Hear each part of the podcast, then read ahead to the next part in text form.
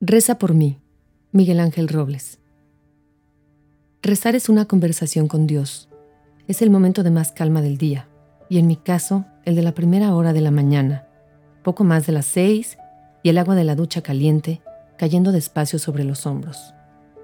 Rezar es una fotografía en sepia, un regreso a la casa de tus abuelos y al tiempo sin tiempo de tu infancia. Es un Padre nuestro platicando con Dios para que te ayude en los exámenes.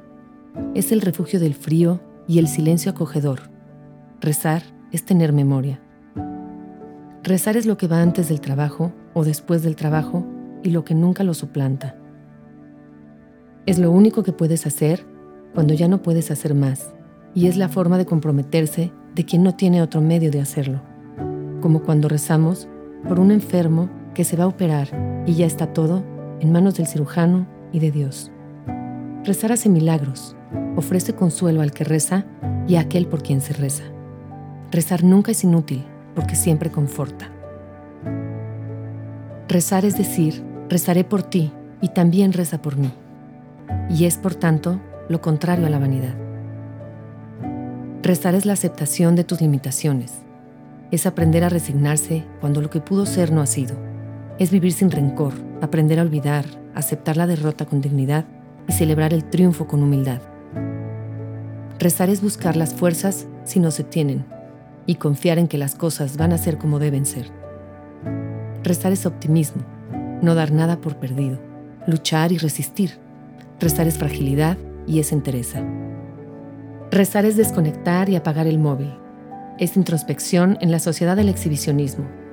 Es relajarse y calmar los nervios y prepararse mentalmente para lo que ha de venir no es solo buscar el coraje, sino también la inspiración, la idea, el enfoque, la luz, el claro en medio de la espesura. Rezar es razonar, aunque parezca lo más irracional que haya. Es la mente funcionando como cuando juegas un partido de tenis. Es planificar y anticipar las jugadas. Es abstracción en los tiempos de lo concreto y lo material. Es pausa en un mundo excitado. Es calma cuando todo es ansiedad. Y es aburrido en la dictadura de lo divertido. Rezar es una forma extrema de independencia. Rezar es un placer oculto que se reserva para la intimidad, un acto privado y casi a escondidas que cuando se hace acompañado necesita mucha confianza. Rezar es una declaración de amor por la persona que tienes en tus rezos. Es derramar tu cariño sobre los que más quieres y sentir el cariño de los que rezan por ti. Rezar es tener a otros en tus oraciones y estar en las oraciones de otros que es mucho más que estar solo en su memoria. Rezar, y sobre todo que recen por ti, es la mayor aspiración que uno puede tener en la vida, un privilegio inmenso. Es querer tanto a alguien como para rezar por él, y que alguien te quiera tanto como para rezar por ti. ¿Cabe mayor orgullo?